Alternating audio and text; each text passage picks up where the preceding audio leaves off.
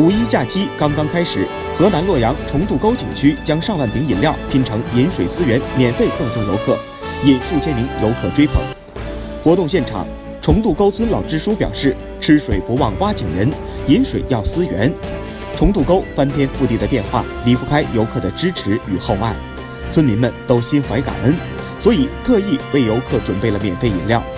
重渡沟村位于玉溪栾川县北部山区。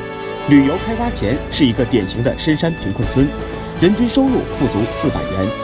二十年来，依托丰富的旅游资源，通过发展乡村旅游，带动当地群众脱贫致富。三百余户村民家家开启了农家乐民宿，农户收入逐年提高。二零一八年，人均旅游纯收入已经达到了四点五万元人民币，已经成为远近闻名的富裕村。